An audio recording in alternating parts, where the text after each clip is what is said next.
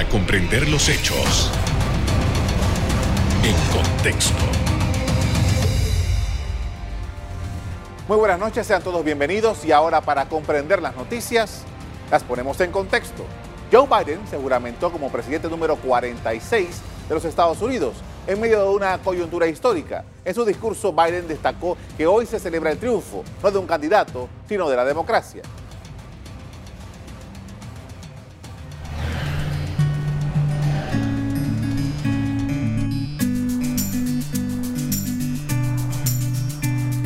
Presenta con la ausencia de Donald Trump, una investidura con público reducido por pandemia, Biden y la vicepresidenta Kamala Harris se juramentaron como presidente y vicepresidente de los Estados Unidos. Trabajar por la unidad en medio de las constantes crisis y desafíos que vive el mundo será uno de sus mayores retos. No podemos vernos como adversarios, sino como vecinos. Podemos tratarnos con dignidad y respeto. Podemos unir fuerzas detener los gritos y bajar la temperatura. Porque sin unidad no hay paz, solo amargura y furia. No hay progreso, solo indignación agotadora. No hay nación, solo un estado de caos. Subrayó que esta fecha marca la esperanza y renovación del país. Se ha escuchado la voluntad del pueblo y se ha hecho caso a la voluntad del pueblo. Hemos aprendido nuevamente que la democracia es preciosa y la democracia es frágil. A esta hora, amigos míos, la democracia ha prevalecido. Este es el día de la democracia, un día de historia y esperanza, de renovación y determinación. Afirmó que el terrorismo doméstico y la supremacía blanca serán vencidos en Estados Unidos. Aquí estamos, pocos días después de que una turba desenfrenada pensara que podían usar la violencia para silenciar a la gente obstinada, detener el trabajo de nuestra democracia y expulsarnos de este terreno sagrado. No sucedió. Eso nunca pasará. Hoy no, mañana no, jamás, jamás. La ceremonia contó con la presencia de los expresidentes Barack Obama, Bill Clinton y George W. Bush. Además, el Capitolio vibró con las voces de estrellas como Lady Gaga con su entonación en el himno nacional y Jennifer López con su juramento a la bandera. Y bien, en los próximos minutos hablaremos de la toma de posesión del nuevo presidente de los Estados Unidos, Joe Biden, y los retos que enfrenta su administración. Para ello nos acompaña desde Miami Roberto Argüello, presidente de CEO Advisors y experto en temas económicos. Buenas noches. Está Carlos, ¿cómo has estado? Muchos saludos a todas las personas que te ven. Muchas gracias por habernos acompañado esta noche nuevamente. Para conversar sobre este tema, estamos viviendo una nueva eh, eh, etapa en los Estados Unidos, una etapa en la que eh, un presidente demócrata toma de nuevo las riendas de ese país en medio de una gran expectativa, primero porque tiene un problema serio en el campo interno en los Estados Unidos por la pandemia y otros elementos importantes pues, y que él se ha propuesto hoy, al menos así lo dijo en su discurso, hacer la unidad en los Estados Unidos y también el frente exterior donde eh, Estados Unidos se aisló durante los últimos cuatro años. Pero quiero conocer su versión de lo que eh, hemos vivido esta mañana, en primer lugar, acerca de esta toma de posesión de Joe Biden. Muchas gracias, eh, Carlos. Muchas gracias por invitarme en Eco TV. antes te quiero decir, para que pongas todo en contexto, yo soy exiliado nicaragüense, vine a los Estados Unidos en el 79 mi casa se convirtió en la Embajada de Cuba. He sido republicano toda la vida y soy anticomunista. Para que quede claro eso.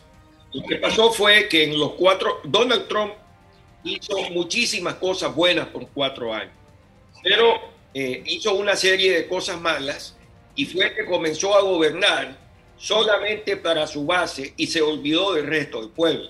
Él fue elegido presidente de los Estados Unidos habiendo obtenido eh, habiendo perdido el voto popular. Pero aún así, eh, fue presidente de Estados Unidos y comenzó a gobernar para su base y dejó olvidado a un montón de gente. Lo otro fue que eh, las personas republicanas, que no necesariamente estaban al lado de él, los comenzó a insultar. Entonces, claro, cuando llegó a tener un enorme poder y entonces comenzó a maltratar no solamente a mucha gente del pueblo norteamericano, sino que a los vecinos. En el caso específico de Latinoamérica, Donald Trump se olvidó de Latinoamérica, habiendo viajado solamente una vez a Argentina, y fíjate tú que ni siquiera puso los pies en México. El tema fue de que la economía le fue muy bien debido a unas ciertas medidas que tomó Donald Trump, pero vino el virus. Y en el tema del virus, Donald Trump nunca le dio la seriedad que le debiera haber dado porque él pensaba que el virus, y correctamente lo pensó, le podía afectar la elección de noviembre 3. Entonces, eh, dejó el país básicamente al darete, comenzó él a hacer campaña. Fíjate tú que él le dio el coronavirus y esa fue una linda oportunidad que tuvo para reponerse y decirle al pueblo me equivoqué, pero no, se la dio de Superman, este, hacía una gran cantidad de rallies y el efecto al día de hoy, Carlos, es que se muere un norteamericano cada 20 segundos. Este, en los Estados Unidos hay 140 mil personas en hospitales, en muchos lugares de los Estados Unidos no hay camas para todas las personas que están enfermas. Y básicamente desde el 3 de noviembre al día de hoy que Donald Trump perdió las elecciones, se dedicó nada más a ver cómo podía él eh, influenciar para que el voto que fue en contra de él eh, dijera que él es el que había sido el ganador. ¿Y qué pasó? La pandemia está fuertísimo, es hay un problema serísimo en los Estados Unidos de salud, eso lleva a un problema económico todo esto que pasa en los Estados y hay un problema también aquí social muy fuerte. Y todo eso conllevó a que el 6 de enero, que es el día que se iban a contar los votos, él quería que el vicepresidente Pence eh, algo que no era constitucional. Pero ¿qué pasa, Carlos? La constitución de los Estados Unidos está hecha sobre roca, no sobre papeles. Y hubieron hombres y mujeres que se le dijeron a Donald Trump, la constitución es esta y yo no la voy a violar. Y una de esas personas fue el vicepresidente Pence. Así es que lo que ha pasado es eso. El día de hoy, el tono de voz del presidente Biden es un tono de voz de calma, voz de piloto, de piloto de copa. Es, un hombre tranquilo, eh, dio un mensaje de unidad, eh, está diciendo de que se necesitan vacunar 100 millones de norteamericanos en los próximos 100 días, cosa que es muy importante, porque fíjate tú de que el Departamento de Salud del presidente Trump mintió. Dijeron que tenían vacunas para 30 millones de norteamericanos que iban a ser inyectados para el 30 de diciembre y solo al día de hoy han vacunado a 10 millones de personas. Eso es básicamente un resumen de lo que está sucediendo en los Estados Unidos. Con esto vamos a hacer una primera pausa para comerciales. Al regreso seguimos hablando del cambio de gobierno en los Estados Unidos y las tareas por hacer. Ya volvemos.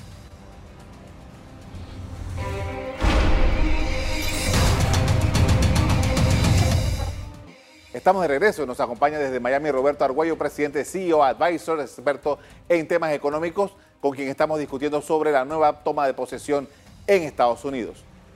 Señor Argüello, uh, definitivamente que este nuevo gobierno plantea una dinámica diferente en los Estados Unidos y ya, por ejemplo, en el día de ayer con la, ah, sesión del de, el Senado de Estados Unidos para la ah, ratificación del secretario de el secretario de Relaciones Exteriores, por así decirlo, en los Estados Unidos, que es secretario de Estado, eh, ya se dieron una serie de discusiones, temas importantes, fundamentales para la política exterior de Estados Unidos.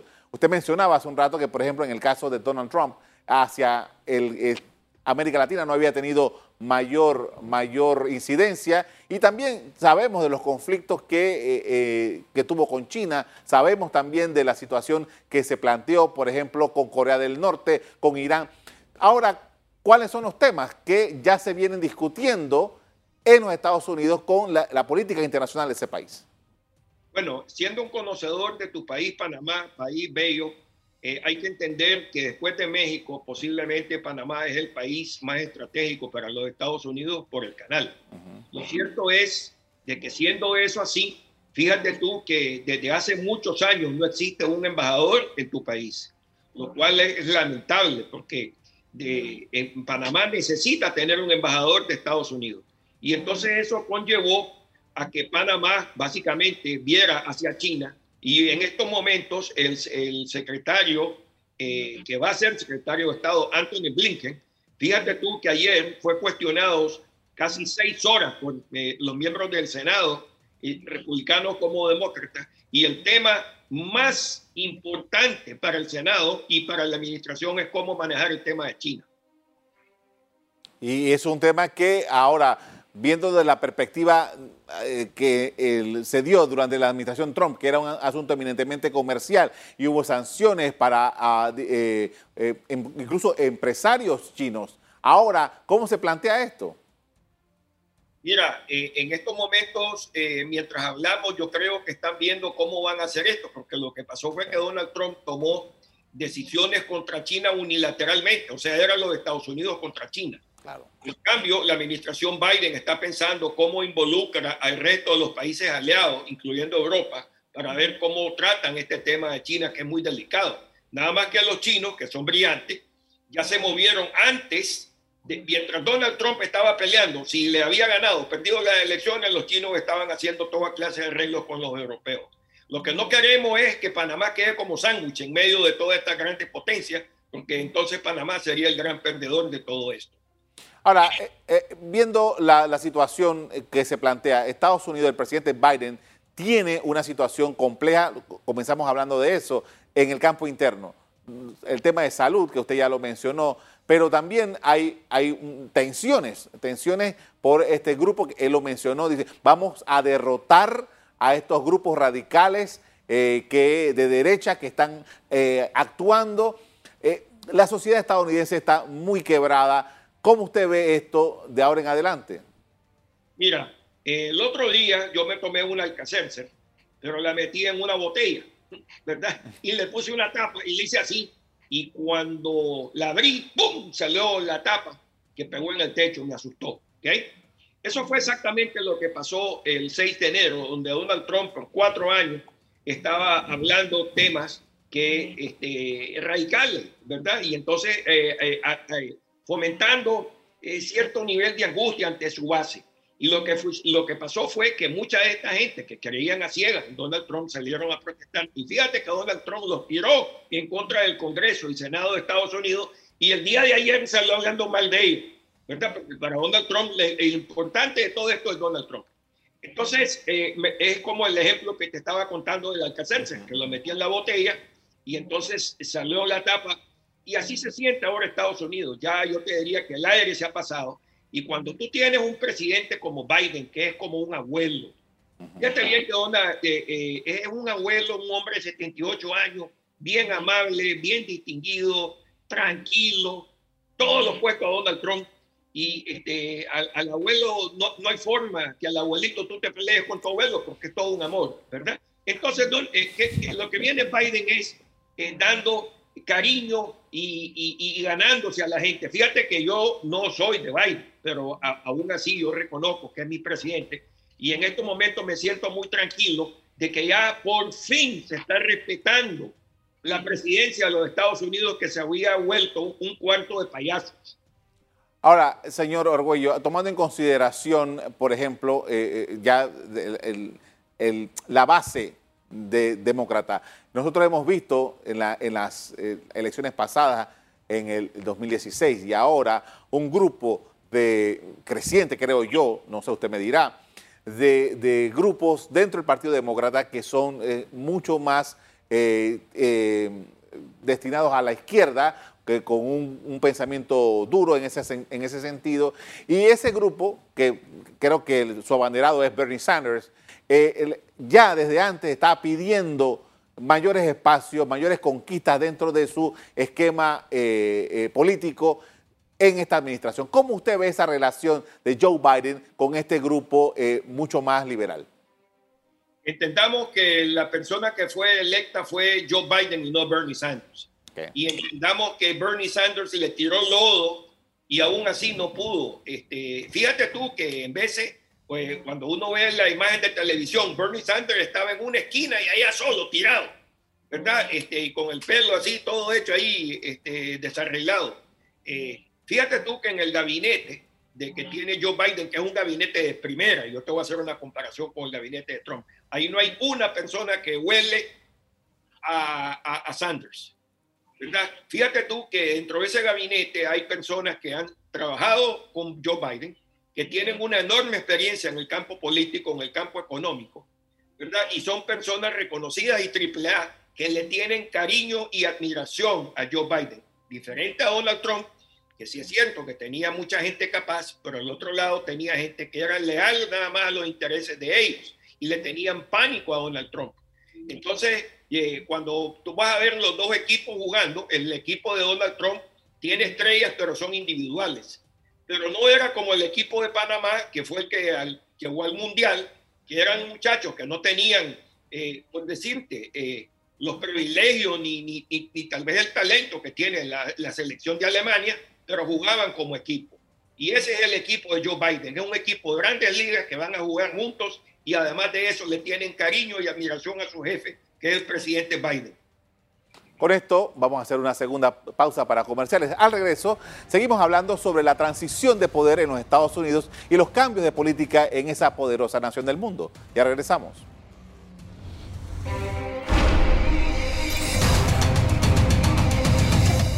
Estamos de regreso, vamos a Miami con Roberto Argüello, presidente de CEO Advisor y experto en temas económicos, con quien analizamos el inicio del gobierno de Joe Biden. Y en esta oportunidad, señor Argüello, quería conversar con usted acerca del legado de Donald Trump. Eh, he estado escuchando varios oficiales del gobierno de Donald Trump decir y repetir que estamos frente a un presidente que no inició nuevas guerras. Parece ser que este, este ha sido el consenso para hablar o para darle un sello a la administración de Donald Trump. ¿Qué evaluación hace usted sobre estos cuatro años de esa administración? Mira, la verdad es que Donald Trump hizo muchas cosas buenas, bajó los impuestos, la economía mejoró, se crearon miles de fuentes de trabajo, eh, se reconoció de que la OTAN, que los miembros de la OTAN no estaban pagando lo que tenían que pagar y los hizo pagar, ¿verdad? Este, hizo tratados de paz eh, que ayudaron mucho a Israel, movió la embajada de Israel hacia Jerusalén. Y yo te puedo numerar 500 cosas buenas que hizo Donald Trump. Puedo numerar, la más grave de todas fue que puso en peligro la democracia de los Estados Unidos el, 3 de enero y con, alertando a esas turbas que fueran a hacer ahí. Entonces, todas estas grandes ganancias que tuvo el país, eh, al final fueron borradas por ese gran pecado que hizo, que puso en peligro la democracia de este país pero lo cierto es que como la constitución está escrita en piedra y hubieron hombres y mujeres que tuvieron el valor de defenderla, ¿verdad? Este, el país eh, salió adelante con el tema democrático. Entonces, esa es la gran mancha de Donald Trump. Okay. Ahora, eh, por ejemplo, cuando Donald Trump va a la base aérea de Honduras eh, y se despide ahí del público que lo estaba esperando en, en la pista, él dice, nos veremos pronto. ¿Qué posibilidades, tomando en consideración estos elementos que usted me acaba de describir, qué posibilidades políticas le quedan ahora a Donald Trump? Él podría postularse eh, dentro de cuatro años, pero realmente, ¿cómo queda él y cómo queda él dentro del Partido Republicano luego de estos cuatro años? Bueno, mira, eh, la cosa es bien sencilla. Donald Trump sigue siendo una persona supremamente carismática y yo te diría que de esos 74 millones de votos que sacó, la mitad posiblemente son trompistas. Entonces aquí pueden pasar varias cosas. Una es de que en el Senado el juicio lo pierda. Y si lo pierde, entonces él ya no puede correr para ningún tema político. Lo otro es de que eh, cuando él ganó las elecciones, fíjate que habían excelentes candidatos. Estaba el gobernador Bush, Pero ¿qué pasó? Eran 17 personas y entonces había una pequeña base que tenía Donald Trump, que era como el 15%, y entonces cuando está repartido ese, eh, el, voto dentro de tantos candidatos, entonces el que, el que tiene una minoría de votos, pero el que tiene más, es el que sale ganando.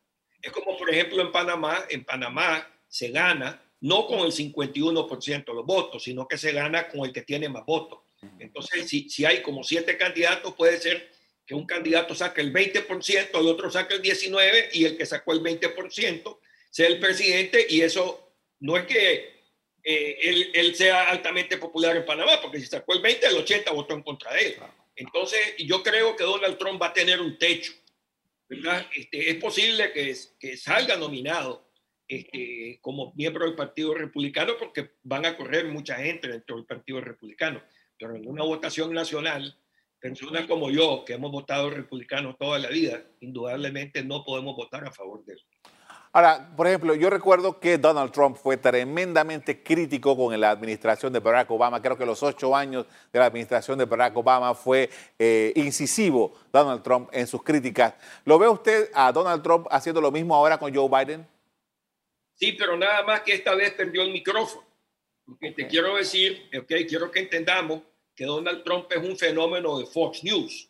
Fíjate de que el que hizo Fox News era un amigo mío que se llama Roger Ailes que fue el consultor político de Nixon, de Reagan y de Bush. Y yo trabajé muchísimo con Roger Ailes.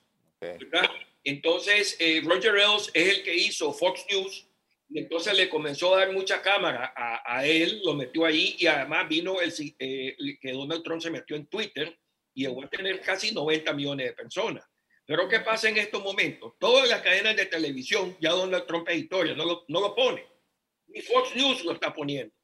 ¿Verdad? Y, perdió Twitter. Entonces, el método de comunicación que él va a tener eh, va a ser bastante limitado. Entonces, ya no tiene el, el, ya no tiene el parlante que tenía antes. Y entonces va a ser bien difícil para él eh, recuperar ese parlante. Ahora, eh, los demócratas ahora tienen eh, un control en la Cámara Baja y en la Cámara Alta del de, eh, Congreso, lo cual nos invita a pensar de que las posibilidades de que el presidente Biden pueda avanzar con su política va a ser eh, importante, va, a tener un, buen track. Ahora, esa relación del Congreso con el presidente de ahora en adelante, ¿usted cómo la ve? La veo súper bien y te voy a explicar por qué. Porque fíjate tú que hoy en la mañana, antes de la toma de posesión, el presidente Biden fue a una iglesia. Y entonces fíjate tú que fue acompañado del Congreso de ambas ramas, republicanos como demócratas. Y yo creo que Mitch McConnell, que es el, todavía siendo uno de los líderes del Partido Republicano, y a propósito, en el Senado sí es cierto que están 50-50, Déjame decirte que en el Senado, que son 100 senadores, es como un club. Y todos estos senadores se entienden entre ellos y son amigos por debajo de la mesa. Entonces yo creo de que el Partido Republicano, hay una ala importante de senadores que le van a dar el beneficio de la duda al presidente Biden debido a que se lo merece, porque estamos en una pandemia y la única forma de vencer esta pandemia que está matando millones de personas en todas partes del mundo es que si ambas fuerzas, republicanos como demócratas, están unidas. Ahora, ya se me acaba el tiempo, señor Argüello. Quisiera saber una reflexión usted final acerca de lo que su visión, de lo que nosotros deberíamos en Panamá, nosotros como panameños, tomar en consideración de ahora en adelante con esta toma de posesión. Bueno, lo primero que todo es que el respeto a la constitución es supremamente importante. Lo otro es de que quien miente pierde y Donald Trump perdió. Eh, el tema también de las vacunas es un tema supremamente importante porque la vacuna tiene que llegar a Panamá. Aquí en los Estados Unidos la vacuna ha sido un desastre. Este, se dijo en un momento dado que iban a haber al 31 de diciembre 30 millones vacunados y solo hay 10 millones de personas vacunadas. Esas son y ahora lo que Biden le va a poner 100% al enfoque en la vacuna porque no puede haber eh, la economía no puede salir adelante si no se para la pandemia. Ese es el mensaje. Le agradezco mucho por habernos acompañado esta noche con estas importantes reflexiones acerca de este nuevo periodo que inicia en los Estados Unidos. Gracias, Carlos. Te agradezco a ti y a todas las personas que te ven en Eco TV. Hasta luego. Muchos analistas en política estadounidense indican que Joe Biden deberá trabajar duro en reparar heridas y unificar la sociedad de ese país. Pero no es solo el tema interno, indican que en el contexto internacional Estados Unidos deberá restaurar las alianzas que tenía y devolver eh, a este país al multilateralismo. Hasta aquí el programa de hoy. Usted les doy las gracias por acompañarnos y les recuerdo que si quieren volver a ver este programa, búsquenlo en el VOD de Cable Onda, en locales, Canal Eco. Me despido invitándolos a que continúen disfrutando de nuestra programación. Buenas noches.